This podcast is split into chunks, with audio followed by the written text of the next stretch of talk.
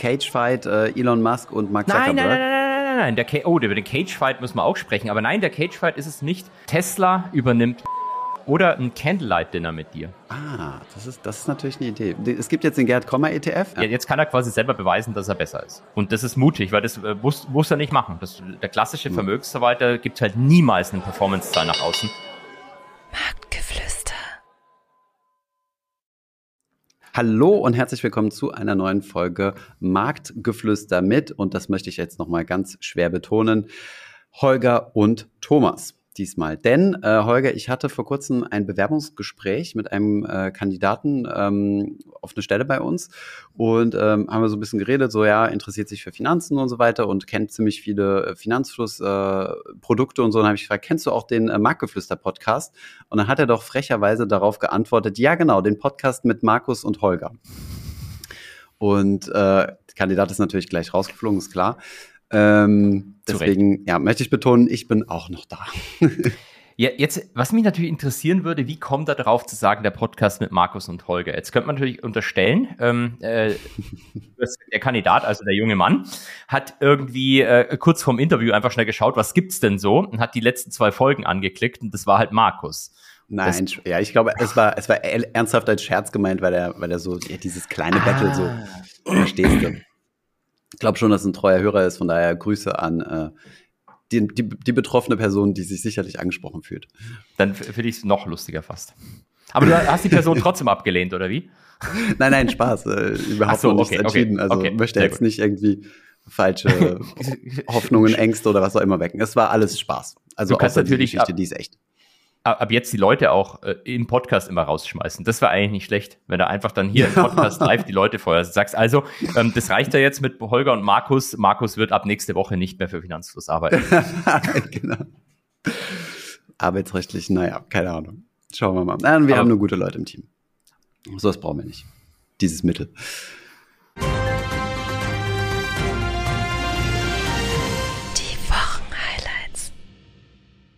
Gut, Holger, du hast eine Überraschung für mich. Ich bin ganz aufgeregt wie ein kleines Kind. Was ist die Überraschung aus den also News, die mich betreffen ich, sollten? Heute Morgen erst gelesen. Ähm, ich, ich kann es dir eigentlich fast auch schon.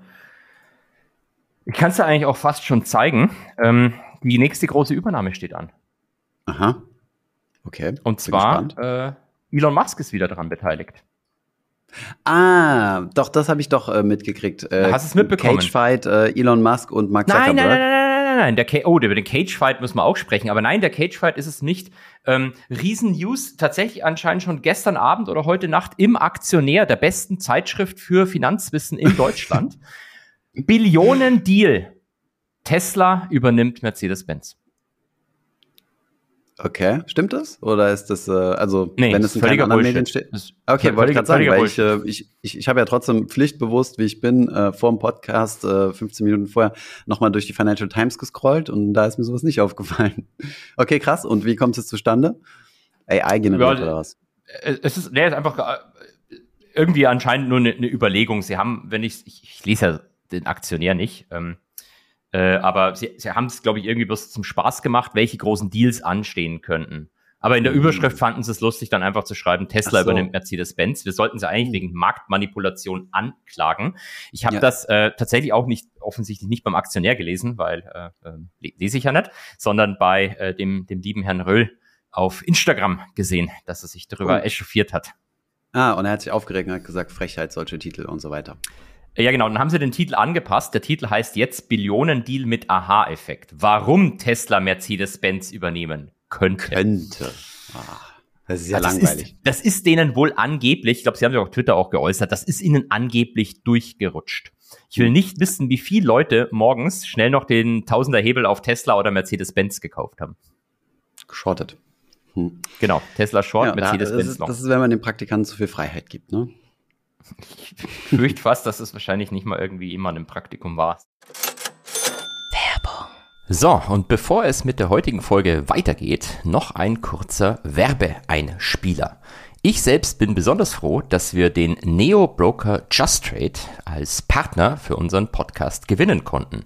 Denn ich nutze JustTrade tatsächlich schon seit einer sehr, sehr langen Zeit. Der Grund dafür ist, dass anders als bei den traditionellen, wenn man soweit schon gehen kann und von traditionellen Neo-Brokern sprechen darf, dass anders als bei den traditionellen Neo-Brokern bei JustTrade drei verschiedene Handelsplätze zur Verfügung stehen. Nämlich LS Exchange, Quotrix als auch TradeGate. Will heißen, wenn ich ein Wertpapier handeln möchte und dieses Wertpapier auch auf allen drei Handelsplätzen existiert, bekomme ich entsprechend drei Preise angezeigt und kann mich dann für den für mich am günstigsten oder attraktivsten entscheiden. Hinzu kommt natürlich die bei Neobrokern traditionelle 0 Euro Orderprovision pro Trade, zuzüglich selbstverständlich den marktüblichen Spreads. Die zahlt ihr aber natürlich auch bei einem klassischen Broker. Falls euch Just Trade interessiert, dann guckt gerne mal den Link in den Shownotes an. Und jetzt wünsche ich euch noch viel Spaß bei der heutigen Folge. Werbung Ende. Ansonsten müssen wir noch eine zweite Intro aufnehmen. Wir müssen uns nämlich bei den ganzen neuen äh, äh, zu Ja. Zuhörern und vor allem Zuschauern bedanken. Ähm, unser Aufruf hat tatsächlich geklappt. Wir haben, wie viel hast du, du hast mir einen Chart geschickt, der komplett Moon gegangen ist. Äh, 500, 600 neue Abonnenten auf YouTube gewonnen. Vielen Dank, der Aufruf hat geklappt. Ähm, jetzt denke ich mir nach. sogar, wir machen 600. noch eine zweite. Bitte? 600. 600, 600. Jetzt habe ich mir gedacht, jetzt machen wir sogar noch einen zweiten Aufruf mit einem Service, mit einer Service-Dienstleistung dazu. Diesmal gibt es nämlich sogar einen Link auf den YouTube-Kanal. Das heißt, wenn ihr in die Shownotes klickt, gibt es sogar einen Link, der direkt dorthin führt. Dann spart ihr euch das nervige YouTube-App aufmachen, Google, äh, falsche Marktgeflüster finden, abonnieren, deabonnieren und so weiter. Man kennt es. Wer Ja, Lust hat, die 10.000 sind noch nicht voll.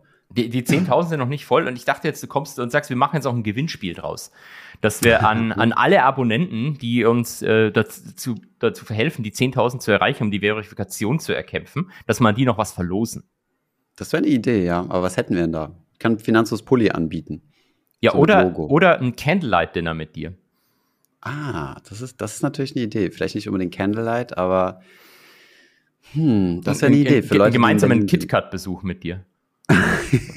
Das wäre dann auch mein erster Besuch äh, dort. Von daher, ähm, warum nicht? Ist direkt um die Ecke bei uns im Büro. Ich war jeden Morgen dran vorbei. Ist es so? Und wenn, ja, ja, ähm, und wenn ich besonders früh dort vorbeifahre, gerade montags, dann äh, trifft man dort äh, spezielle Gestalten, die sehr, sehr, sehr leger bekleidet sind und ganz entspannt so an einem, an einem 8 Uhr morgens Montag durch die Gegend, so mit einer Mateflasche in der Hand, bisschen zerzaust und groß aufgerissene Pupillen, ähm, die Straße dich- entlang laufen. Wenn sie dich sehen, sagen sie, ah, servus Thomas. Grüß dich. Grüß ich muss dich. gleich noch dein Video gestern- schauen. genau. Äh, Ist bisher noch nicht passiert, ja. Aber nee, nee, sonst, äh, das, äh, ja. Ähm, das können wir machen. Lass das mal überlegen. Zuschauer ähm, oder und Zuhörer dürfen gerne, ob das eine gute Idee ist, sondern überlegen wir uns da ein Gewinnspiel für die Abonnenten. Da- Das Ähm. gilt natürlich ab jetzt schon irgendwie, weil nicht, dass die Leute jetzt extra sagen, dann abonniere ich Stimmt. jetzt noch nicht, sondern warte, bis die Stimmt. da mit ihrem Gewinnspiel ums Stimmt. Eck kommen. Also wenn wir das machen, dann gilt es irgendwie für alle wahrscheinlich. Genau, Startdatum wäre dann äh, letzte Podcast-Folge, sagen wir mal. Ja. Nach dem ersten Aufruf. Okay, gute Idee, gute Idee. Ähm, Finde ich gut. So, Ach, ich habe auch schon was mal verlosen können. Was denn? Weil es, es hat natürlich jemand gefragt, und zwar ich soll dich was fragen, ob du in de deiner Zeit äh, bei äh, im M&A, und jetzt muss ich selbst lernen, ob du da schon mal einen Ortolan verspeisen durftest. mhm. Das scheint anscheinend irgendwas sehr ähm, Edles oder Teures zu sein. Ja, äh, ich weiß nicht mehr wer, vielleicht war es sogar Markus, aber irgendjemand hat mich darauf schon mal angesprochen, von daher irgendwie absurd. Es ist Mhm. so eine, Franzosen haben ja gewisse Nahrungsmittelpraktiken, die jetzt in Deutschland nicht so ganz geteilt Ja, werden. Also Baguette. zum Beispiel Froschschenkel, das geht noch, aber ich glaube, so Froschschenkel und Schnecken sind halt so Themen oder Gänsestopfleber, das geht noch, aber auch eher mh, kritisch beäugt in Deutschland. Ähm, in, Franzo in Frankreich absolute Delikatessen. Und es gibt tatsächlich diesen Singvogel, diesen Ortolan, den, der irgendwie in Ammoniak, glaube ich, ertränkt wird oder sowas. Und dann irgendwie mit Ammoniak gegessen, also ganz, ganz absurd. Und ähm, nee, stimmt, ein, Kumpel aus Frankfurt hat mich das schon mal gefragt. Und scheinbar ist es eine illegale Praktik in Frankreich auch. Also du darfst das nicht mehr, weil der Vogel Weil eigentlich unter Naturschutz steht oder so. Äh, wahrscheinlich auch grausam, wenn du das Tier ertränkst. Aber Ja, das sind Froschschenkel auch. Die werden im lebendigen Leib äh, die, die Schenkel rausgerissen, also auch recht grausam. Äh, ist Okay, übrigens in Deutschland krass. erlaubt, Froschschenkel zu essen, aber nicht die zu produzieren. Also rausreißen, die Beine müssen woanders stattfinden. Darf Mhm. nicht in Deutschland ja, das stattfinden. macht Sinn. macht Sinn, ne? Da leiden die Tiere natürlich weniger, ist, ist logisch. Und ähm, auf, darauf zurückzukommen, dadurch, dass das eine illegale Praxis ist, wird es scheinbar in sehr, sehr elitären und versteckten Kreisen angeblich in Frankreich gemacht, solche Ortolans verspeisen. Mhm. Und da wäre vielleicht so ein Deal-Closing-Dinner so eine Opportunität dazu. Ich habe es tatsächlich noch nie gemacht, ähm, habe auch gar keine Ambitionen dazu und ähm, ja, würde die Vögel dann doch eher zwitschern lassen.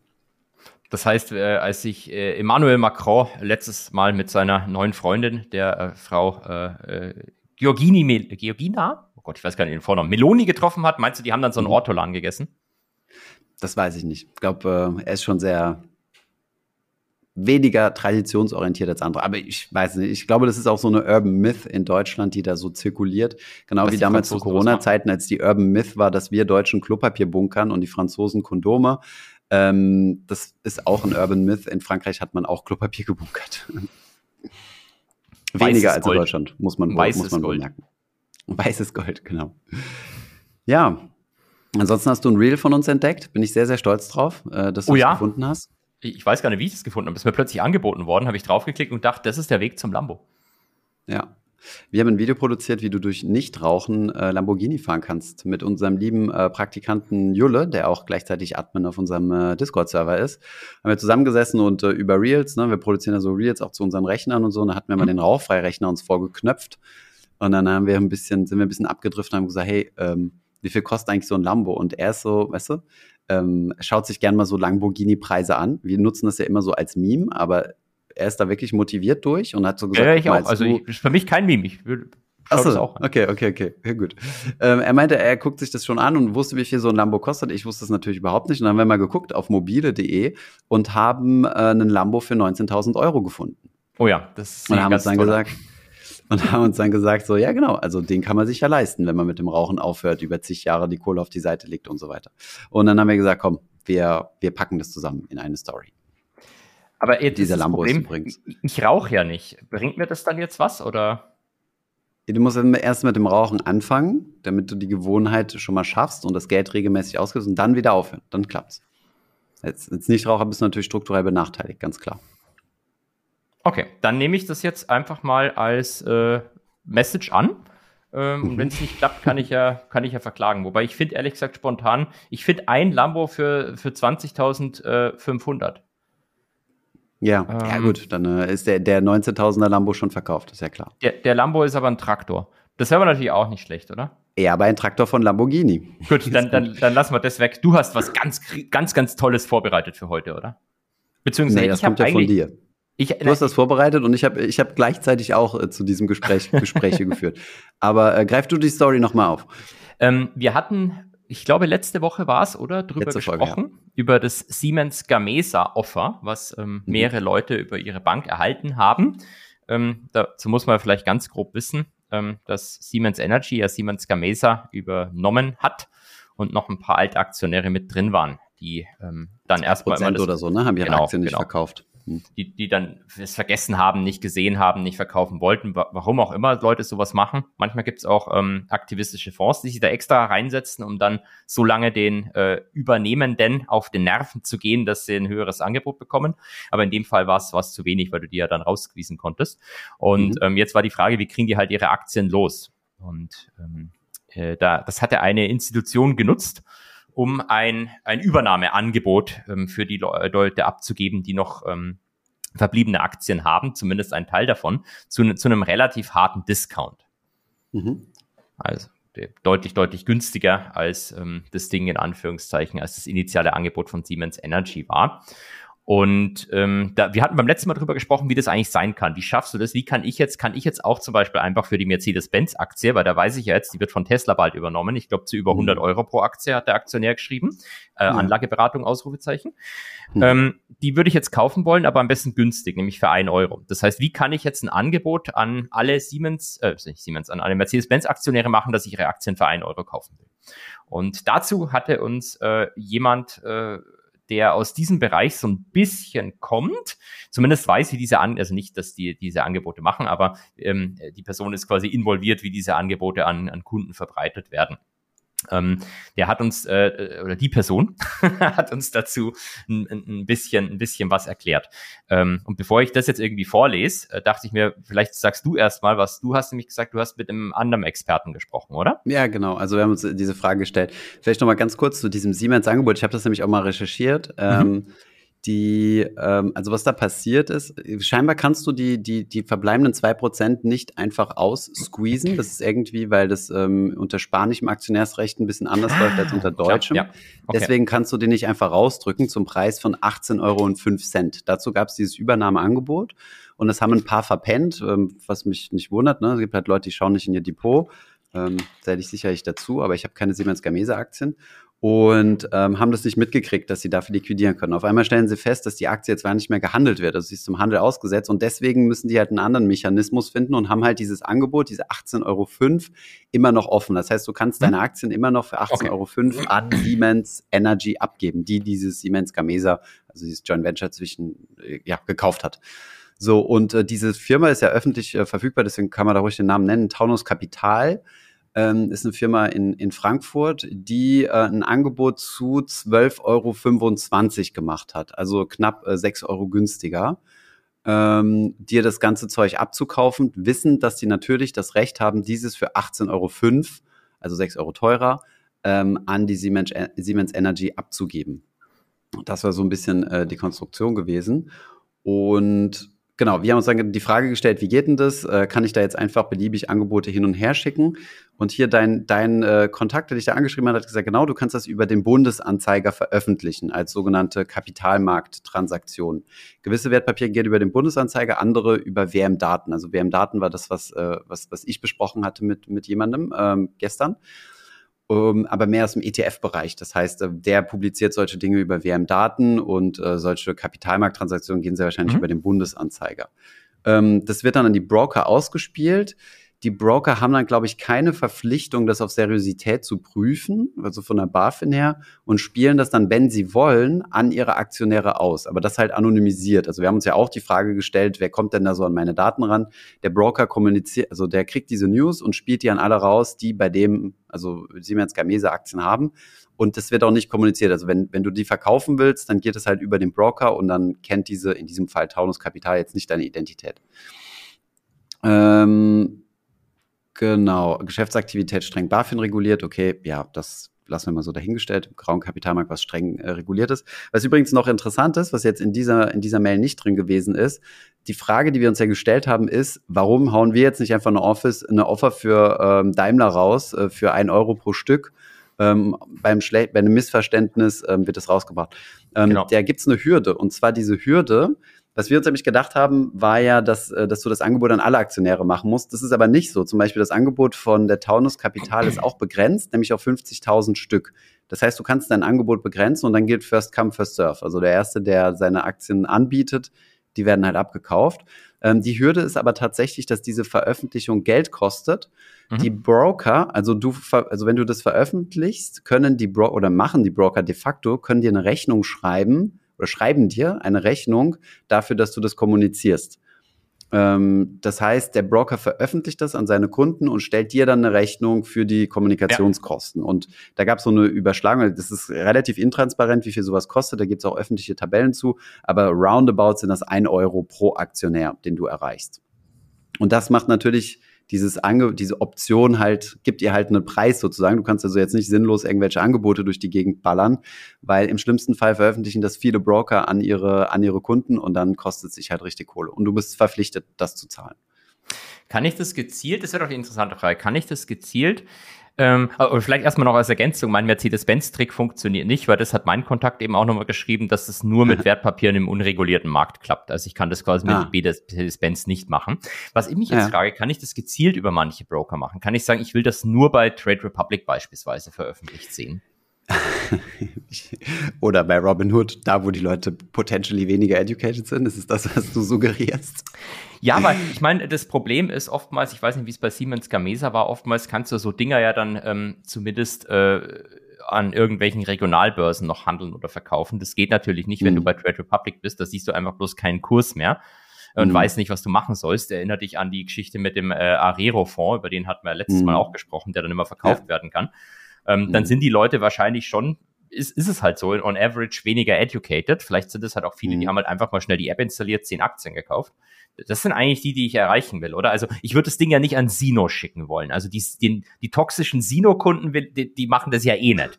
Die arbitrieren ja. mich eben, wenn es war hintenrum nur irgendwie, was, was ich keine mhm. Ahnung habe, wie es funktioniert. Aber ich will das halt eher an uneducated äh, Flow schicken, genau. Ja, ähm, also wie, wenn ich das richtig verstanden habe, steht es den Brokern offen, ob sie das kommunizieren. Also das ist, äh, das ist nicht, also dir deswegen auch das Thema Kosten. Es ist ein bisschen intransparent, wie mhm. viel du am Ende bezahlen wirst. Ne? Okay. Und äh, es gibt Broker, habe ich gehört, oder zum Beispiel die Deutsche, bei der Deutschen Bank ist es so, die haben ihr Backend halt so automatisiert.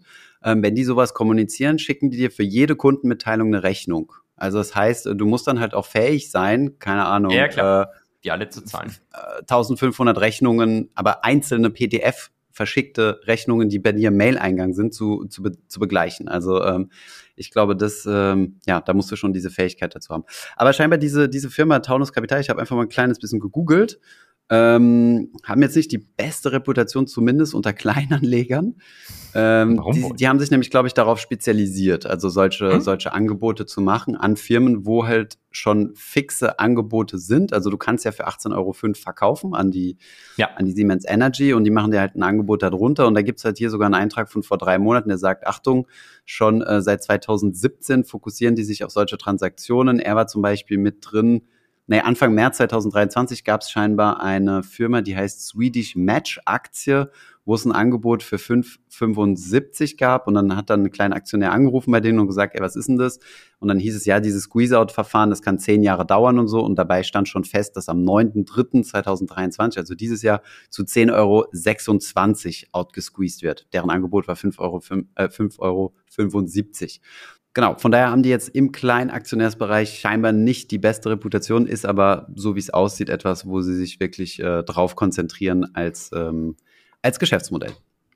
Wobei ich mich ehrlich gesagt frage, warum sie die Bewertungen nicht löschen lassen. Das sind Google-Bewertungen, oder? Ich glaube, die ja. kannst du zwar nicht löschen lassen, aber du kannst dein, dein, dein, dein, die Existenz deiner Firma auf Google zerstören. Das, dann verschwinden die Bewertungen auch. Die ähm, Existenz zerstören.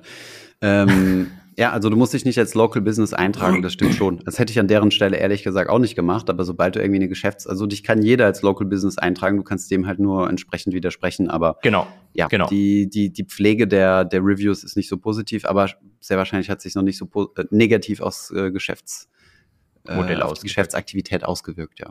Ja, ich meine, gut, äh, setzt ja darauf, dass du Leute halt kriegst, die sich nicht groß informieren und einfach schnell das Geld annehmen. Wobei du das natürlich auch fair gestalten kannst. Also es gibt ja, gibt ja wirklich den Case, wenn du irgendwelche Aktien gar nicht mehr loskriegst beispielsweise, mhm. dann kannst du den Leuten ja ein, ein, Angebot machen, das nur einen kleinen Discount erhält. Ähm, mhm. ja, also vielleicht machen wir das ja auch nebenbei, ich weiß es nicht.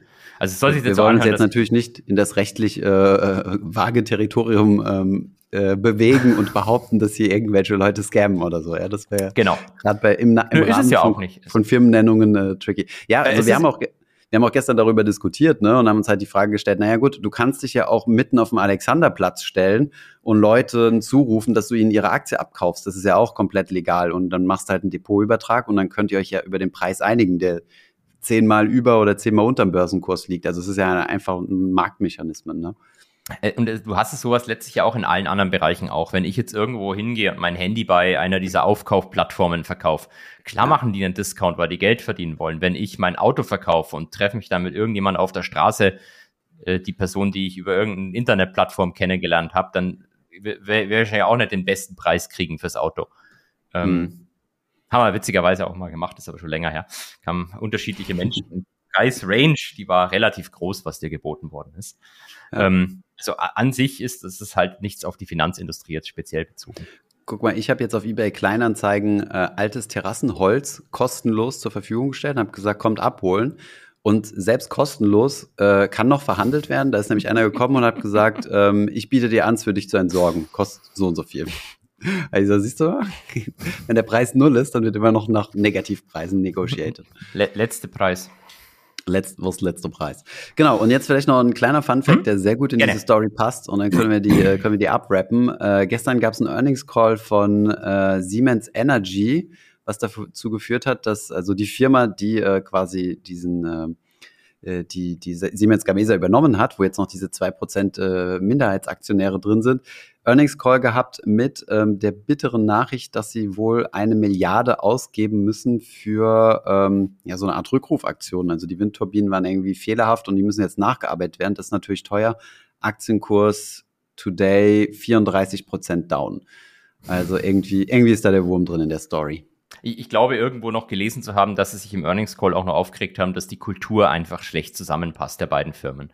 Ähm, mhm. Was, was, natürlich irgendwie verwundernswert ist, weil erstens steht Siemens im Namen beider Firmen. Beider. Ähm, äh, und äh, ansonsten, ja, also dass, dass, dass sowas dann erst im Nachhinein auffällt, dass es kulturell vielleicht irgendwie, also firmenkulturell irgendwie schwierig ist, wundert mich, wie sowas sein kann.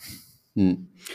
Also im Endeffekt regen die Deutschen sich darüber auf, dass in Spanien nicht richtig gearbeitet wird. Ist, ist, es, ist es genau das Klischee, ja, was du raus So habe ich das verstanden, genau. Also da sitzt irgendwie so ein Deutschland, der sagt, dass Spanier, die arbeiten alle nix. Das, glaube ich, hat er so wortwörtlich zwar nicht gesagt, aber man könnte ihm das immer boshaft ist und wir sind ja in diesem Podcast immer sehr boshaft in den genau. Mund legen. Ja, das, äh, das gehört zum Konzept. Wir entschuldigen uns jetzt schon, falls der CEO von Siemens Energy diesen Podcast hört. Ähm, ja, spannende Story. Ansonsten war ich komplett schockiert von dir, äh, Holger. Ich dachte, ich komme jetzt mal hier mit was, äh, was, was üblicherweise in meinen Kompetenzbereich fällt, nämlich stinklangweilige ETFs und kann dich da über was aufklären. Aber nein, du hast dazu sogar schon ein Patreon-Video äh, produziert, wo du über das Thema aufgeklärt hast. Ich war einfach schockiert, deswegen, ähm, Leute, haltet euch fest. Ähm, im, nächsten, Im nächsten Video gibt es meinen YOLO-Trade. da, da, das ist ein Commitment. Das hat jetzt jeder gehört. Das muss jetzt kommen. Da kommst du jetzt nicht mehr drum raus. Nee, ich wollte dich eigentlich fragen, hast du ihn schon gekauft? Hast du schon alle deine ETFs umgeschichtet? Äh, der Gerd Komma ähm, ETF, genau. Also es gibt jetzt den Gerd Komma ETF, der ähm, der wann äh, gestern gestern an die Börse gegangen ist, also nee vorgestern am Mittwoch und ähm, ja, ich wünsche Gerd Kommer viel Glück äh, mit diesem Produkt. Wir hatten ja im Vorfeld schon mal ein bisschen darüber gesprochen. Also er hat ja verschiedene Medienpartner dazu aufmerksam gemacht, dass es kommen wird. Mhm. Ähm, hat, hat uns schon mal so ein bisschen erklärt, äh, wie, das, wie das Konzept läuft. Ich ähm, was ich persönlich, also ich, ich finde es an sich ein gutes Produkt. Es ist extrem diversifiziert oder um es mit den Worten von Gerd Kommer zu sagen, ultra diversifiziert. Das ist auch ein Wort, das ich bisher noch nicht kannte. Ähm, es ist ein World ETF, so ein bisschen nach dem Vorbild FTSE All World, der dann aber noch verschiedene andere Features hat, um die etwas höheren äh, TER sehr wahrscheinlich zu rechtfertigen. Äh, Multifactor Investing ist mit drin. Ähm, und was ich interessant finde, was ich bei ETFs so noch nicht gesehen habe, ist, dass du einen Teil BIP-Gewichtung hast. Das bedeutet, mhm. ähm, Länder werden nach BIP gewichtet, irgendwie nur zur Hälfte. Also zur Hälfte BIP-Gewicht, zur Hälfte Market Cap. Das ist so ein bisschen nicht ganz Fisch, nicht ganz Fleisch, aber ich glaube, der, der Umschwung in der Mentalität wäre vielleicht ein bisschen zu groß, weil ich kenne sonst keinen BIP-gewichteten ETF. Also ist mir wirklich nicht bekannt. Wir haben viel ja. gesucht, aber das gibt's nicht. Das musst du dir selbst zusammenstellen, wenn du Aber ich kenne tatsächlich Leute, die es genauso selbst zusammengestellt haben. Die sagen, sie machen eine 50-50-Gewichtung nach Market naja. Cap und nach BIP. Ähm, ob, ob das so sinnvoll ist, ist wieder eine andere Geschichte, weil BIP hat halt nicht unbedingt was mit Aktienbewertung zu tun, aber ähm, hm man kann es natürlich machen. Ich finde es ja. nicht schlecht, weil dadurch kriegst du halt äh, die, also erstens mal, das, man kann ja sagen, also der, was passiert, wenn du sowas machst? USA-Gewicht geht stark runter, ähm, weil das USA ein geringeres genau. BIP hat, also prozentual als jetzt die Market Cap, also an der Welt prozentual an der weltweiten Market Cap. Ähm, du hast mehr Emerging Markets dabei, auch ein bisschen mehr Europa mit dabei. Und ähm, ja, also ich glaube, das ist so das Hauptding, äh, was sie kommunizieren. Dann gibt es einen Cap. Ähm, ich glaube, ein Einzel eine einzelne Aktie darf nicht mehr als ein Prozent haben. Ja. Auch das ist äh, relativ neu, habe ich so jetzt also Caps ist nichts Neues, das gibt's schon, aber in der Regel habe ich immer nur Caps bei 5% gesehen. Ein Prozent Cap habe ich bisher noch nicht gesehen. Mhm. Das heißt, eine Aktie macht nicht mehr als ein Prozent. Das geht schon fast so ein bisschen in die Richtung Gleichgewichtung. Ähm, da ist ja auch so, es gibt ja solche, zum Beispiel S&P Equal Weight, wo jede Aktie das gleiche Gewicht hat. Also bei 100 Aktien hat jeder ein Prozent, genau. bei 200 ein halbes und so weiter. Ähm, ja, finde ich persönlich nicht schlecht. Hat natürlich den Nachteil, man müsste das mal backtesten. Das in der Vergangenheit wärst du damit vielleicht schlechter gefahren, weil gerade ähm, yeah. einige Aktien hatten wir ja schon mal drüber gesprochen, äh, den gesamten Markt driven und die würdest du dann ab einer gewissen Größe abcutten sozusagen. Also Apple hättest du schon frühzeitig genau. ein Cap draufgelegt und danach kam ja noch einiges an Performance. Das, das ist aber tatsächlich beim S&P war es lange Zeit gar nicht so schlimm, weil dafür hast du halt eine prozentuale Übergewichtung von den äh, kleineren Werten, die im mhm. Zweifelsfall äh, auf der einen Seite volatiler sind, aber ähm, auch eine asymmetrischere Upside oftmals haben. Also eine Aktie kann halt mhm. halt 300 Prozent steigen, aber nur 100 Prozent fallen. Mhm. Äh, und das hat lange Zeit dafür gesorgt, dass der S&P Equal Weight und der normale S&P so ziemlich gleich gelaufen ist. Hm. Also du hattest Equal da sogar einen Ticken besser, oder? Wir haben es mal angeguckt. Ja, ich glaube, also je nachdem, welche Periode du dir anguckst, ja, genau, aber genau. Genau, aber sonst, also ich, ich finde den ETF auch spannend. Also im Wesentlichen, wenn ich es so verstanden habe, ähm, Herr Kommer hat quasi den View, dass die großen Megacaps die Renditen die nächsten Jahre nicht mehr treiben mhm. und entscheidet sich deswegen dafür, dass die eben nicht mehr so ein großes Gewicht drin haben wollen und will damit ja. den Index outperformen. Ja. Ja. Und ich glaube, er ähm, hat auch, ähm, er hat auch gesagt, ich habe es nicht gesehen, aber Abonnenten von mir haben es geschrieben, er hat auch in einem mhm. Video mit einem, mit einem Finanzinfluencer, der nicht Thomas Kehl hieß, mhm. ähm, auch gesagt, dass er den Index um ein Prozent äh, langfristig outperformen will. Mhm. Ähm, was ja, stimmt, ja, habe ich auch gesehen eine, bei Marion Dochner. Hm? Ah, genau, ja, stimmt. Was mhm. eine, äh, boah, äh, eine, eine, eine, eine, ein respektables Ziel ist, weil. 1 bis 1,2 hieß es sogar. Oder 1 bis 1,2 sogar. Also du, mhm. hast normalerweise, wenn du so die in liquiden Aktien jetzt, so long mhm. only und so die, die besten Manager anschaust, dann ähm, im, im breiten Markt, also nicht nur in mhm. Nischen wie Biotech, dann schaffst du vielleicht, wenn du da ein Portfolio aus den, den Top-Managern kriegst, die du eh nicht reinkommst, drei bis vier Prozent Outperformance. Das ist mhm. schon nicht schlecht, wenn er, wenn er 1 bis 1,2 schafft also so wie du es ja immer sagst, ne, 7% Aktienrendite stehen im Grundgesetz drin. Darauf genau, hat so äh, juristisch jeder Anspruch in Deutschland. Das heißt, äh, seine Zielrendite liegt bei 8,2%, die erreicht werden müssen. Nach Kosten, ja. wohl bemerkt. Genau. Ähm, äh, das, historisch hätten sie es nicht ganz geschafft. Also Selective hat ja netterweise den Index zurückgerechnet bis 2017, hm. Mitte 2017. Da waren wir beim Total Return von, ich habe gerade noch mal geguckt, äh, ah, das updatet sich anscheinend jeden Tag. Gestern stand eine andere Zahl da, mhm. 5,5 Prozent. Also äh, in der Vergangenheit hätte das Ding auf jeden Fall deutlich den Markt underperformt. Aber ich meine, das ist halt jetzt die Frage. Wenn du glaubst, dass die Megacaps in nächster Zeit nicht mehr performen, dann entscheidest du dich halt bewusst dafür, die unterzugewichten. Ähm, und nicht und dann USA kommt, der, der Big genau, Driver sind, ne? USA entsprechend auch unterzugewichten, dann, dann mhm. kommt halt, kommt halt sowas raus. Hm. Ja, sehr spannend. Ich finde es übrigens cool, dass Sie mit Selective gearbeitet haben. Ich finde es als Indexanbieter ziemlich nice, dass wir so eine, so eine, so ein Index Größe in Deutschland aufgebaut haben. Also ich hm. habe ja den Gründer in meinem Interview gehabt, den Schäuble. Äh, Steffen Schäuble, genau. Und äh, finde ich persönlich ziemlich cool, dass wir in Deutschland sowas sowas Großes aufgebaut haben. Ähm, und da finde ich das gut, dass Sie es mit reinnehmen. Vielleicht nur mal ganz kurz, also ohne jetzt Werbung zu, für zu machen. Also üblicherweise lassen sich ETF äh, sorry, Indexanbieter ja ziemlich fürstlich entlohnen. Die nehmen nämlich einen Prozentsatz auf, äh, auf deine Fee oder auf dein Asset under Management. Ich glaube, Solactive, die sind halt hingegangen, haben eine Fix-Fee gemacht. Die sagen, du zahlst mir, ich habe, ich kenne die Preise absolut nicht, aber mhm. sagen wir mal einfach mal 50.000 Euro im Jahr oder keine Ahnung wie viel. Und dann kriegst du den Index, den rechnen wir für dich aus. Ähm, das wird für uns nicht teurer oder günstiger, je mehr Assets da drauf sind. Genau. Und damit macht's, ist es natürlich sehr lohnenswert für ETF-Anbieter, so einen Solactive-Index zu nehmen. Ähm, denn je größer du wirst, desto, ähm, desto profitabler wird der Index für dich, äh, sorry, der ETF für dich und dem umso günstiger kannst du ihn halt werden lassen. Ne? Und ich meine, der Komma ETF startet jetzt mit, äh, hilf mir gerade 0,5 TR. Genau, selbe wie der Arero-Fonds. Ah ja, okay, 0,5 TER.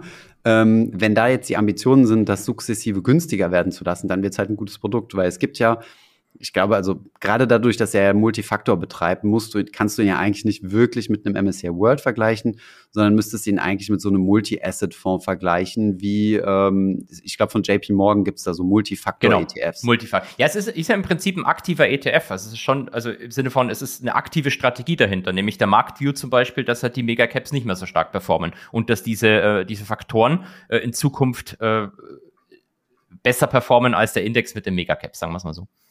Hm, genau, ich suche jetzt mal gerade diese äh, JP Morgan, finde jetzt gerade auf, äh, auf Kurzsicht nicht, aber ich glaube, die sind ein Ticken teurer als 0,5. Also daher muss man schon sagen, also das haben wir ab mal irgendwo gelesen, ähm, ein Kommentar nur ganz schön teuer, 0,5, aber ich finde. Nee, ich glaube, der, der, der, sorry, dass ich unterbreche, ich glaube, der JP Morgan ist billiger, weil den hatte Ach, ich mir gestern witzigerweise angeguckt. Ich glaube, der kostet bloß 17 Basispunkte. Lass mich schnell schauen, ich habe den in einer Sekunde habe ich 0,2, ich habe es jetzt ja. JP Morgan Global Equity Multifactor. Der kostet 0,2, genau. Der, der muss dann in der Vergangenheit aber teurer gewesen sein, bin ich mir relativ sicher. Wir können uns die historischen Factsheets mal von unserem Datenanbieter ziehen und dann mal gucken. Ähm, kostet jetzt 0,2. Ja, stimmt, okay. Also 0,2 ist natürlich super günstig. Lügst also, ich habe 0,19 irgendwo gesehen. Mh, hm, dann hast du vielleicht eine andere Anlageklasse. Ah, hier steht auch 0,2. Okay, interessant. Aber egal, okay. Also 0,2. Größenordnung, also Größenordnung ja. weniger als halb so teuer wie der Komma. Okay, das ist natürlich wieder ein Argument, weil man natürlich sagen muss, dieses, äh, den, den JP Morgan gibt's jetzt auch schon eine Weile, da sind 123 Millionen drin in dieser Anlageklasse. Ach, kein Spaß. Ähm, wie macht keinen Spaß? Achso, verdienst du nicht viel mit, meinst du? Genau, also ähm, das ist übrigens die nächste Frage. Was, was glaubst du, was glaubst du, äh, wie, wie, wie, wie, groß ist der Schnaps, den der Komma da rauszieht? Also bei 50 Basispunkten Vieh. Was kommt da bei ihm an? Ich habe echt null Ahnung. Also ich kann es ja nicht sagen. Ähm, ich kann es ja nicht sagen, wie viel das kostet. Weil, also kenne kenn mich damit nicht aus. Also da müssten wir, wenn du da auf die, auf die Schiene kommen willst, musst du mal bei Solactive nachfragen. Ja, aber wenn die eine Fixfee haben, können wir die ja fast schon ignorieren. Dann kann man ja also sagen. Ich sage, ähm, dass sie mit Fixfee arbeiten. Vielleicht ist es in dem Fall nicht der Fall. Ne? Ja. Das könnte natürlich sein. Aber, aber ich meine, äh, es ist ja nicht nur so Selective, was Geld haben will. Das will ja Legal and General will ja auch Geld genau. haben. Die, denen, die, ja die offizielle mhm. Gesellschaft sind, genau. Mhm. Ich hätte jetzt gesagt, die Hälfte kommt bei ihm an. Aber wenn, okay. Wenn irgendjemand da genauere Insights hat, kenne halt bloß so, so grob Pricing von normalen Fonds, hm. nicht von, von ETFs. Wenn jemand da genauere Insight hat, lasst uns gerne zukommen. Also nicht diesen ETF betreffend, sondern ganz grundsätzlich, wie die Kosten Unsere anonymisierte Mailbox per äh, Instagram DM ist jederzeit geöffnet. ähm, ihr merkt genau. ja, wir sprechen über unsere Informanten sehr vertraulich und äh, ihr dürft uns ja. da gerne anschreiben, wenn ihr wisst, wie viel Core mit seinem ETF verdient. Aber äh, ehrlich gesagt, 25 Basispunkte, also die Hälfte der TR, fände ich voll in Ordnung. Also, also ist ein guter Deal. Ist und ich glaube, er wird auch viel 5, Geld damit einsammeln können. Also ich glaube, kein, es wird ein Erfolgsprodukt. Sind keine das was, 044? Er ist jetzt kein 544 wie Medaillen von Jim Simons, oh, aber ähm, bleibt bleib, bleib trotzdem mal ein bisschen was hängen. Und ich glaube auch, dass es ein Erfolgsprodukt wird, weil letztlich ist es halt ein, ist es halt ein Marketingprodukt. Du kannst mhm. halt ähm, du darfst eh nicht mit äh, Past-Performance Werbung machen. Würde mhm. man auch nicht wollen bei der schlechten Past-Performance. Am Ende ist es, ein, ist, ist, uh, glaube ich, ein Retail-Marketing-Produkt. Und äh, vor allem, vielleicht funktioniert es ja. Wenn es jetzt wirklich so kommt, dass seine Vorhersage den Markt betreffend richtig ist, dass mhm. die Megacaps halt nicht mehr so gut rentieren, dann wird mhm. das Ding outperformen und dann zieht es wahrscheinlich noch mehr Geld an. Mhm, ja. Ähm aber ich glaube auch, dass Leute, also das ist ein großer, großer Vorteil, glaube ich, von Komma, ähm, jetzt im Vergleich zu allen anderen Fondsmanager ähm, aller Frank Thelen und Co., dass er nicht wirklich nach Performance bewertet wird. Also ich finde diese Aussage, ich mache 1,2 Prozent mehr als der Markt, natürlich auf sehr lange Sicht. Das heißt, die nächsten fünf Jahre äh, wirst du immer sagen können, ich habe gesagt auf lange Sicht. Nach, ich glaube, im sechsten Jahr wird es dann langsam ein bisschen eng, da musst du mal Ja, genau. Also langsam die ersten Jahre bin ich voll bei dir, die ersten Jahre kannst du underperformen. Irgendwann wird's halt, mhm. musst du dir halt Nachfragen gefallen lassen. Genau, genau. Aber ich glaube, ein Großteil der Leute wird in dieses Produkt nicht äh, aus Renditeerwartung ähm, genau. raus äh, investieren. Und das ist halt ein Riesenvorteil, den er hat. Also ähm, du hast ja in deinem Video auch gesagt, dass du es immer schätzt, wenn Leute transparent werden. Also als Vermögensverwalter hast du ja keinen Track Record. Ähm, nach außen hin kannst du also erzählen, was du willst. Ähm, aber sobald du ein öffentlich gehandeltes Produkt hast, bist du messbar. Das ist ja das, was Frank Thelen auf die Füße gefallen ist. Ähm, eine Ikone ähm, im Entrepreneursbereich und so weiter. Und ähm, in dem Moment, wo er seinen Fonds gelauncht hat, ähm, bröckelt so ein kleines bisschen die Fassade. Weil er hat halt, halt auch am Alltime High gelauncht. Er hat halt auch wirklich klar. Pech gehabt. Ist, ja, hey, du, der, der Markt, äh, der Markt, äh, dem Markt ist das egal. Ähm, nein, ich verstehe schon, was du meinst. Ne, Dirk Müller ja dasselbe. Also alle, die sich irgendwie öffentlich hinstellen, sind natürlich messbar. Und ich glaube, Komma wird das immer verargumentiert kriegen. Hat halt natürlich eine riesen Reichweite durch seine Buchverkäufe, die er jährlich hat. Das ist ja so ein Longseller über, über bald ein Jahrzehnt hinweg. Und ähm, vergleichbare Produkte hast du ja auch schon angesprochen, der Arero. Und das ist ja auch über eine Milliarde drin. Ähm, das Global Portfolio One von seinem Kumpel Andreas Beck, da ja. weiß ich jetzt nicht genau, wie viel da drin ist, aber da der dürfte der hat aber denselben Marktview auch. Der sagt ja auch, die Megacaps werden nicht mehr so gut performen. Deswegen willst du die mhm. nicht mehr so hoch gewichtet haben. Ja, ich finde es spannend. Ich finde es tatsächlich besseres Produkt als der Robo. Äh, der Robo, der zusammen mit Scalable gemacht wird, habe ich keine Ahnung, was da so in der in der Innen, so im Innenleben passiert. Der ist, glaube ich, auch noch mal einen Ticken teurer, wenn ich mich nicht irre. Ähm, müsste ich nochmal verifizieren. Aber ähm, ja, finde ich, finde ich ehrlich gesagt transparenter, kann sich jeder ins Depot knallen und äh, du hast halt dasselbe Ding. Genau. Und also ich, ich feiere das halt grundsätzlich, dass man, dass man messbar ist, weil es ist, äh, er hat ja zum Beispiel auf seiner Webpage immer äh, lustige Artikel, ich weiß nicht, ob du manche mal davon gelesen hast, wo immer über, über alle anderen geschimpft ja. wird, wie schlecht alle ja. anderen sind. Und ähm, ja, jetzt kann er quasi selber beweisen, dass er besser ist. Mhm. Und das ist mutig, weil das äh, muss, muss er nicht machen. Das, der klassische mhm. Vermögensverwalter gibt halt niemals eine Performance-Zahl nach außen, mhm. weil du halt einfach immer underperformst und dann keine und Kunden mehr kriegst. Und das auch noch für einen Hungerlohn von 25 Basispunkten. Ich weiß nicht, ja. wer sich dafür heute noch bügt. um die Pfennige von der Straße aufzuheben. Zumindest Herr Simons nicht. Gut. Ähm, die nächste, äh, also das war soweit äh, Gerd Komma ETF. Ich hoffe, wir haben da, sind da zu Genüge drauf eingegangen. Wir haben tatsächlich noch kein Content dazu produziert, weil ich mir immer, bei mir immer lieber ist, mal zu warten, wie die Phase anläuft, wie, wie viel ja. Kohle da reinkommt, was, äh, was insgesamt darüber kommuniziert wird. Deswegen haben wir gesagt, äh, werden natürlich auch mit Komma irgendwann mal über dieses, äh, dieses Produkt sprechen. Wenn es ein Erfolg ist, wenn es ein Flop ist, dann wird es unsere Community nicht interessieren. Aber ich bin da schon recht positiv gestimmt und ähm, ja, let's see. Nächster wir Punkt. Können, wir können den ja mal tracken auf Dauer. Wir nehmen den mal gegen den Arero, wobei das unfair ist. Der Arero macht. Äh, der wird ja nicht mehr gehandelt. Doch, du kriegst ja den NRV vom Arero. ja, und er hat andere Assetklassen drin. Also der hat dort auch Anleihen und Co. drin. Das Komma-Ding ja. ist halt ein Equity-Only-Fonds. Ja, ich, ich würde ihn ganz klar gegen Welt, Welt-ETFs benchmarken, also gegen, gegen einen Vanguard ja, FTSE All World, einen ACWI oder, oder. Und gegen den Fundsmith. Lass den, lass den gegen den Fundsmith auch noch benchmarken. Was ist das? Das ist, ähm, Terry Smith ist so der bekannteste UK Long-Only Fondsmanager. Der, der hat, glaube ich, auch 50 Milliarden in seinem Fonds drin, hat lange Zeit der, den Markt outperformt, also nur mhm. sehr selektiv, wenige Aktien gehabt. Mhm. Ähm, das wäre so der Anti-Komma, würde ich fast schon sagen. Echt? Ach so, weil er auf Einzelaktien geht. Genau, weil, weil er auf Einzelaktien geht, weil er halt äh, fundamentalen Marktview hat und mhm. ähm, weil er sehr konzentriert arbeitet und eher auf die Megacaps fokussiert ist im Moment. Ja. Das heißt, mhm. äh, das, äh, äh, ich lege die mal gegeneinander und verfolge mal, was passiert. Sehr gut, sehr gut. Dann reden wir in fünf Jahren nochmal, äh, wenn die genau. Zahlen äh, in irgendeiner Weise äh, repräsentativ aussagekräftig sind. What the Finance? Das, das nächste hast du nur gelabelt mit unglaublich. Du hast mir drei YouTube-Videos reinkopiert, freundlicherweise. Unglaublich. Hast du einmal drauf geklickt? Ja, ja, ich habe es ja angeguckt. Äh, also nicht, nicht gegeben, weil äh, zusammen kumuliert sind die, glaube ich, anderthalb Stunden lang. Aber ich habe verstanden, dass es eine Empfehlung von dir ist. Genau, ähm, un unfassbar. Ich äh, habe diesen jungen Mann erst kennengelernt, weil der zusammen mit dem äh, anderen Typen, den wir schon öfters hatten, wo ich mir den Namen mhm. nie merke, Patrick Boyle, Patrick mhm, Boyle, mhm. sowas ja. in der Dreh, äh, mal ein paar Videos gemacht hat. Ähm, Coffee Zilla heißt er. Ähm, ja. 2,8 Millionen Abonnenten auf YouTube und deckt Scams auf. Mhm. Und, Unter anderem, äh, ja. Ist auch so ein bisschen so Financial Influencer, ne? Also da habe schon ein paar Videos von ihm gesehen. Also genau, die amerikanische aber, Variante von Finanzos, aber ein bisschen investigativer und in, in vielen genau, Sachen more entertaining. Äh, das weiß ich nicht, ob more entertaining ist. Aber ähm, äh, hat die letzten drei Videos, die eben so lang sind, äh, Copy Trading sich angeguckt hm. und hat da einen, also da, einen, da, wir haben ja über den, wir haben ja mit mehrere Copy Trader hier schon gesprochen, unter anderem mhm. über jemanden, der seine Trades nicht schließt. Und äh, der Scam hier ist eben, eben better äh, und auch vom Volumen her deutlich größer. Also wir reden hier anscheinend von 500 Millionen. Mhm. Ähm, zumindest was er sagt, ist ein Scam. Ich kenne ja die Realität dahinter nicht, aber ich wollte bloß die Idee sagen, wie es funktioniert. Äh, es geht im Wesentlichen auch um einen Copy Trader, der äh, unfassbare Performance vorzuweisen hat. Und äh, der Trick ist, dass dem Copy Trader selbst die äh, Plattform gehört. Mhm. Und sie Geil. über einen externen Market Maker das Ganze abwickeln, der, der sich anscheinend nicht hedgt, sondern mhm. wo halt seine Verluste die Kundenverluste sind halt die Gewinne des Market Makers und andersrum. Mhm. Und äh, was die mal gemacht haben, damit die Performance gut aussieht, die haben mit Trades storniert. Mhm. Also die haben einfach geschrieben, hey, ich habe hier gerade fünf Trades gemacht, die waren alle im Minus, kannst du die bitte löschen? Dann kam mhm. vom Market Maker zurück, alles klar, löschen wir. Mhm.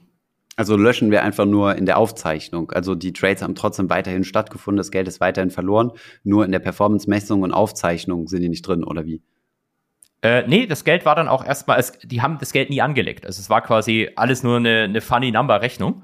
Mhm. Ähm, die, die Trades haben die einfach löschen lassen. Der Market Maker hat sich nie gehatcht. Die haben halt das, die Kundengelder einfach genommen und damit entsprechende Löcher äh, gedeckt. Also es war im Prinzip ein Ponzi. Mhm, ja, aber ich gerade sagen, also warum den ganzen Aufwand? Da kannst du ja auch gleich auf dem Papier à la Murdoch machen, oder? damit die Leute Murdoch seriös. Ich, äh, Madoff, sorry. Madoff. gleich verklagt uns Rupert Murdoch, weil wir ihn als Scammer bezeichnet stimmt, haben. Stimmt, das ist ein Risiko, ja. da, da müssen wir aufpassen, bei, bei Murdoch mhm. ist, glaube ich, echt gefährlich. Ähm, was wollte ich sagen? Nee, aber dann haben die Leute, gucken auf ihre App und sehen halt die Trades und sehen, dass alles sauber ist und alles funktioniert. Und mhm. wenn halt einer schlecht läuft, löschen schnell. Das musst halt in der Zwischenzeit drauf geguckt haben. Wenn du nicht drauf geguckt hast, siehst es alles nicht. Hast den besten Chart nach oben. Mhm. Ähm, vielleicht sollten wir es so machen. Aber der hat es dann auch äh, aufgedeckt und äh, implodiert. Ne? Also es ist eine Serie von drei Videos und im dritten Video äh, redet er über die Implosion und so.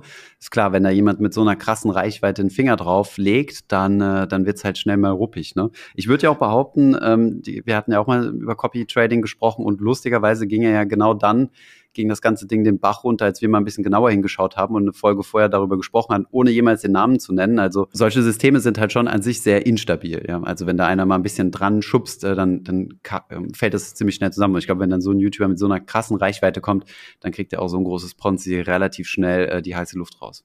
Also spannend, halt wir packen sie in die Show Notes. Ja, ist, äh, vielleicht noch abschließend, ist halt die Frage, wie du es machst. Also der, ähm, der, der Mensch, der seine Trades nie schließt, da gab es sogar einen Weltartikel über den, das läuft immer noch weiter. Du mhm. kannst auf der, auf der Broker-Seite sehen, dass er 1,2 Millionen für seine Follower verloren hat das letzte Jahr, es läuft immer noch weiter. Mhm. Ähm, ja, also äh, ich finde das interessant. Also du kannst halt das Ganze aufdecken und die Leute interessiert es trotzdem. Ne? Das funktioniert anscheinend immer noch. Wir sollten, wir sollten zum Scammen anfangen, Thomas. Ja, wir gründen jetzt unseren eigenen Forex-Broker. Ich fand es sehr spannend, wie wir beleidigt und, äh, und, und gediemt wurden. Aber gut, dazu hört euch mal die Folge, ähm, irgendwas Mitte 20er war das, glaube ich, oder, oder ne, Mitte, Ende 30er Folgen. Äh, steht auch Copy Trading im Titel. Ja, wo, wo, wobei so schlimm war es jetzt nicht. Das waren, glaube ich, vier Nachrichten oder so. Ich, äh, ich bin das nicht gewohnt. Ich krieg immer nur Liebe. Du, du, du kriegst immer nur die Wattebäuschen. genau. Gut, kommen wir zur Kategorie Marktzeugs. Okay, allzu viel Zeit haben wir wahrscheinlich eh nicht mehr. Ich glaube, wir haben schon relativ viel aufgenommen. Dann lass mich einfach schnell äh, durchexerzieren. Am Montag war Feiertag in USA. Mhm. Ähm, dann hat der Herr Paul vom Kongress gesprochen, vom Abgeordneten, äh, vom Repräsentantenhaus und vom Senat. Mhm. Ähm, das hat der Markt erstmal nicht so gut gefunden, weil er mehrfach betont hat, dass sie äh, er war eher hawkischer, also mhm. Zinserhöhungen sind noch nicht ganz vorbei. Mhm. Parallel hat die Bank of England den Markt überrascht, indem sie Zinsen doppelt erhöht hat, als von Ökonomen erwartet worden mhm. ist. Ähm, aufgrund einer wieder anspringenden Inflation, was wir dort gesehen haben. Und was China hat er gemacht, der, der, der, der, der britische DAX? Wie Puff. heißt der nochmal? Der britische DAX, der Fuzzi, der den habe ich gar nicht geguckt, um ehrlich zu sein. Ich weiß ja, die, die britischen Aktien, britische Aktienmarkt interessiert mich jetzt nicht so. Juckt, mhm. juckt, juckt, juckt mich nicht so. Ähm, du bist noch ein richtiger Antikomma, ne? Also bei dir ist äh, no, gefühlt 99% US-Gewicht, zumindest was deine Wahrnehmung angeht. Ja, der Markt ist der S&P. Also ist genau, klar. Also okay. das ist typischer Ami halt. Der Markt genau, ist der okay. S&P. Alles andere ist irgendwie dritte Welt. Okay. Ähm, China hat Zinsen gesenkt, aber weniger stark als erwartet. Und äh, China und USA haben sich wieder angenähert. Mhm. Ähm, der, der Außenminister war dort, der wollte schon mal vor ein paar Monaten hin, aber dann war ja dieser Luftballon über den USA, den sie mhm. damit 300.000 Euro Raketen abgeschossen haben. Ähm, und äh, aber irgendwie einen Tag drauf hat, hat Herr Biden dann den chinesischen Präsidenten als Diktator bezeichnet und damit ist diese Annäherung jetzt wieder für den Arsch. Ähm, das hat er bestimmt mal wieder nicht so gemeint. Das wurde nur falsch verstanden, weil jemand im Publikum stand, äh, dem er gegenüber einen Witz machen wollte. Die sind noch permanent am sich rechtfertigen, die PR, das PR-Team von beiden. Ja, der, der, der war halt immer schon so. Der, der sagt halt immer plötzlich mal irgend so einen Scheiß. Aber ich meine, das kennen wir von US-Präsidenten, dass die irgendwas sagen und dann rätseln alle, was eigentlich damit gemeint war. Mm, okay. Er hat ja auch vor ein paar Tagen God Save the Queen gesagt am Ende von so einer Rede und weiß, genau, nicht, genau, weiß genau. was mit der Queen passiert ist, aber. Das meinte ich damit und, äh, und, und dann hat es äh, hat seine PR-Abteilung später gemeint, ja, das war irgendwie so ein, ein Inside-Joke, der sich an eine Person im Publikum gerichtet hat, ohne zu sagen, welche diese Person angeblich war. Mir fällt dazu nur Coffee Fee ein. Mm. Genau. So, und äh, das, das war es im, im, Wesentlichen eigentlich schon. Also ähm, äh, Powell hat zum Thema Central Bank Digital Currency, mhm. CBDC, gesagt, wenn sowas, wenn sowas existiert, wenn sowas kommt, dann soll es eigentlich durchs Bankensystem gehen, womit es eigentlich keine Central Bank Digital Currency mehr wäre, sondern, mhm. keine Ahnung, eine normale digitale Wallet, die du dann halt bei der, bei der Commerzbank hast und nicht bei der Zentralbank. Mhm. Ähm, das war vielleicht noch bemerkenswert für die Krypto-Leute unter uns. Äh, Gibt es die noch? Ja, erstaunlich. Ich dachte, das wäre. Du, wär äh, Bitcoin ist wieder am Steigen, gell? Wir sind über 30.000. Ja, ja. Echt? Okay, krass, habe ich gar nicht mitgekriegt. Bin ich ja wieder reich. Ähm, ja, die, die, die, die, die Blocks sind auch derzeit komplett zu. Also irgendein, irgendein smarter Typ hat irgendwas, äh, hat es geschafft, äh, Smart Contracts, also das, was die ganze Zeit Ethereum verstopft hat, äh, Smart Contracts und NFTs auf Bitcoin zu kriegen. Und damit so? äh, wird jetzt die komplette, ja, ja, der komplette Mim-Pool ist seit Wochen komplett ratzevoll was natürlich dafür sorgt, dass die äh, Transaktionsgebühren enorm in die Höhe geschnellt sind, ähm, was den Kryptobörsen ein bisschen Probleme macht. Ähm, außer die geben halt die Kosten weiter, um deine, um deine Bitcoin ausschütten zu lassen. Aber das ist so ein bisschen eine Herausforderung, weil du willst ja jetzt, nachdem FTX implodiert ist und äh, Binance und äh, Coinbase attackiert werden von, äh, von den US-Regulatoren und, äh, und sowieso du einfach nie dein Geld auf einer Kryptobörse liegen haben willst oder solltest, ähm, ist jetzt halt ein bisschen teuer geworden, das abzuziehen, ja. Aber und jetzt gibt es ja eine neue Kryptobörse. Welche denn? Ähm, äh, mehrere Entitäten haben sich auch zusammengetan und eine gegründet, nämlich äh, Ach, alle sehr beliebt in der Kryptowelt. Also Citadel, ähm, ja.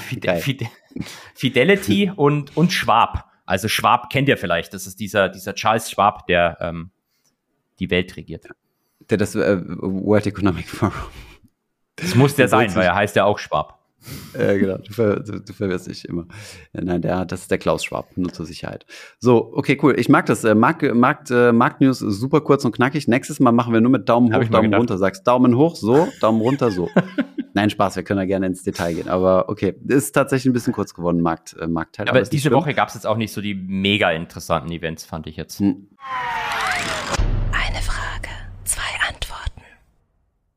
Ähm, und zwar wurde gefragt, warum gibt es eigentlich äh, hier in Europa keine World- oder ACWI-Fonds ex-USA? Äh, das finde ich eigentlich ziemlich, ziemlich spannende Idee. Und ich habe dann natürlich mich gleich mal auf den Weg gemacht und gesucht, weil es würde ja natürlich voll Sinn machen, MSCI World ex-USA zu haben. Dann könntest du nämlich den US-Anteil selbst abbilden über ähm, MSCI USA oder ein S&P 500 oder was auch immer dir Spaß macht mit mhm. US-Aktien und dann kannst du dein US-Gewicht selbst steuern, weil das ist ja immer diese, diese Diskussion, ne? Hatten wir eben beim, eben beim Komma-Thema schon. Die Leute zerreißen sich ja immer gern so ein bisschen äh, im Thema, oh, USA zu viel Gewicht, ja, aber USA hat die Rendite gebracht, ja, aber äh, und so weiter. Und so könnte dann jeder sein eigenes Ding machen. Habe ich gleich mal beim Emittenten nachgefragt, habe ich gesagt, ist das nicht lukrativ und so?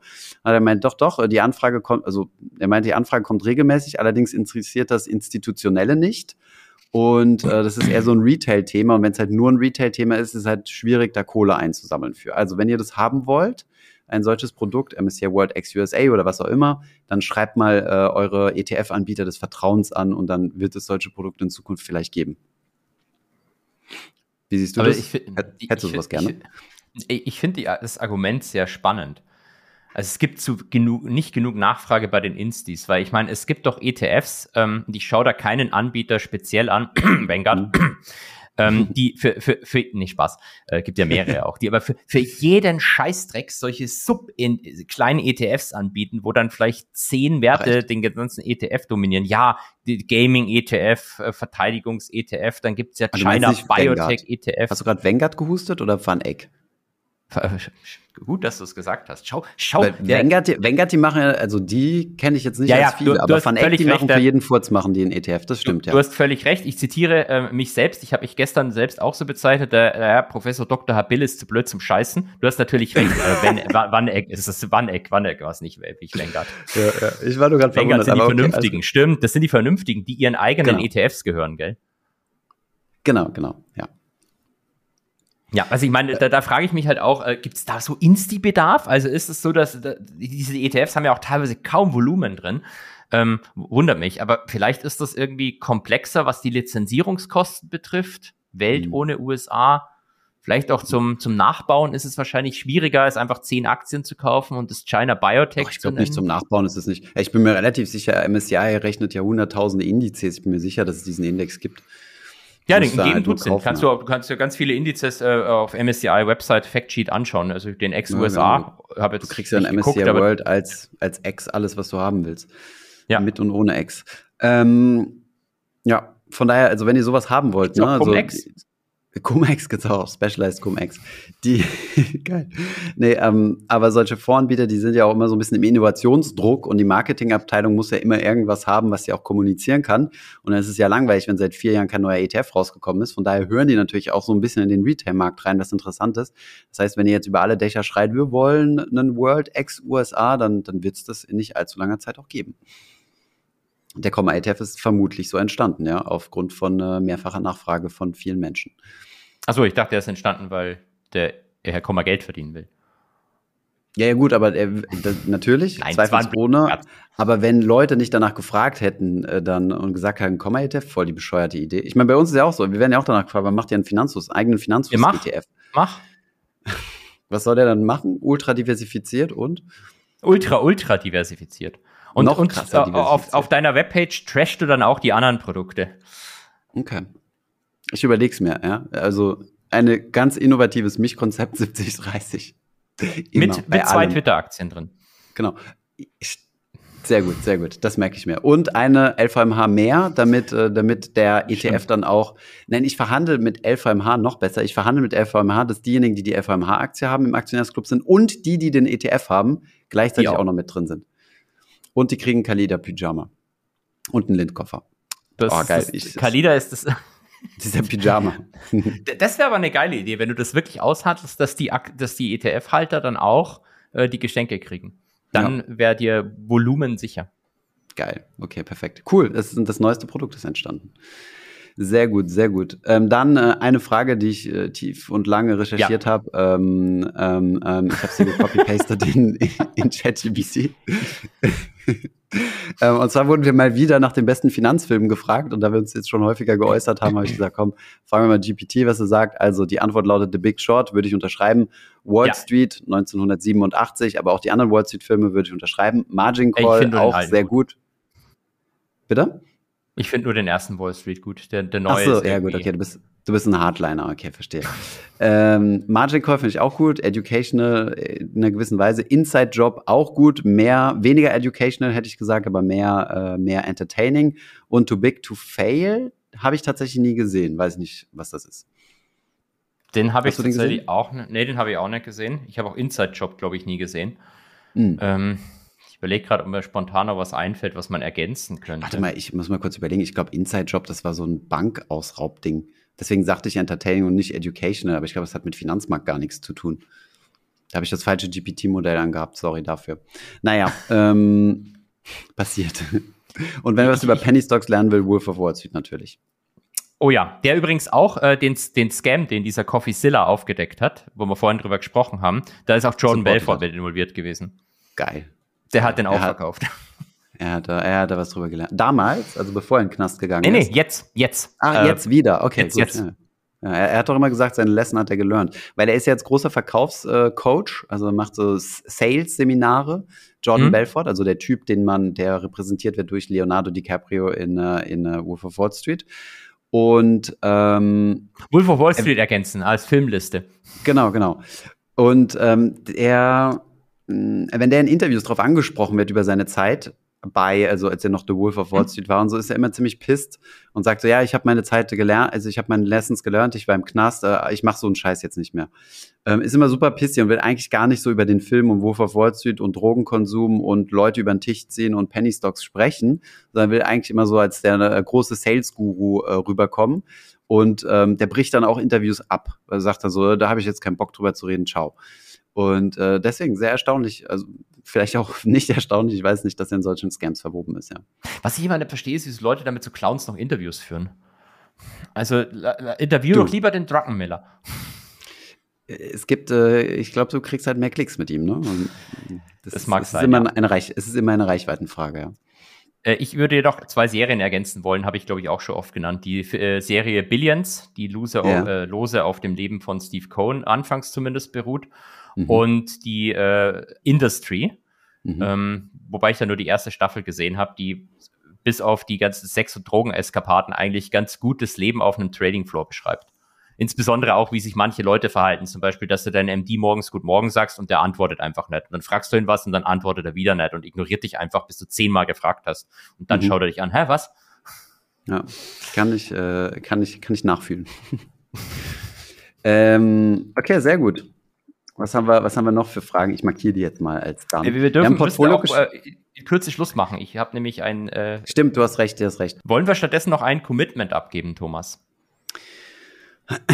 Ich weiß schon, worauf es hinausgeht. Sag mal, welches würde es mich betreffen oder? Ach so, nö, uns beide, uns beide. Ach so, okay, okay, ja, hau raus. Geschichten aus dem Goldmann-Garten. Wir haben schon seit x Folgen ah. wieder keine äh, absurden äh, Lebensgeschichten erzählt. Vielleicht sollten wir uns committen, nächste Woche wieder eine zu erzählen. Du kannst ja von der, von der Kreditkarte erzählen, die euch aus dem Briefkasten rausgeschlitzt wurde. Oh ja, das ist spannend. Dass wir das, das noch nicht gemacht haben. Das erzählen wir. Die verlorene Kreditkarte, das ist eine gute Idee. Alles klar, Holger. Ähm, ich danke dir. Ähm, hab eine schöne Vorlesung auf dem Freitagabend und dann ein gutes Wochenende. Wünsche ich dir ebenso. Bis dann.